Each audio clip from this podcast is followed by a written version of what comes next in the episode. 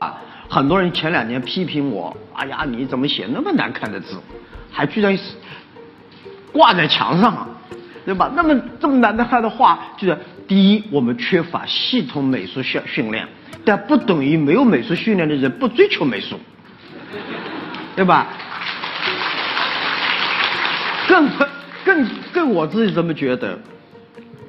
美术也好，音乐也好，都是心理内心的这种表达，对美好事物的追求。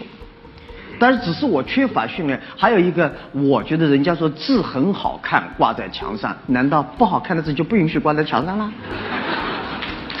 对不对？还是要给点自信的嘛。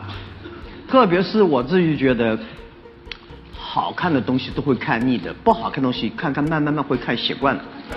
对吧？像我们这种人，一开始怎么这么难看？时间长了就还行啊，还有点味道。无论美女帅哥，都会看过，都会看腻掉的。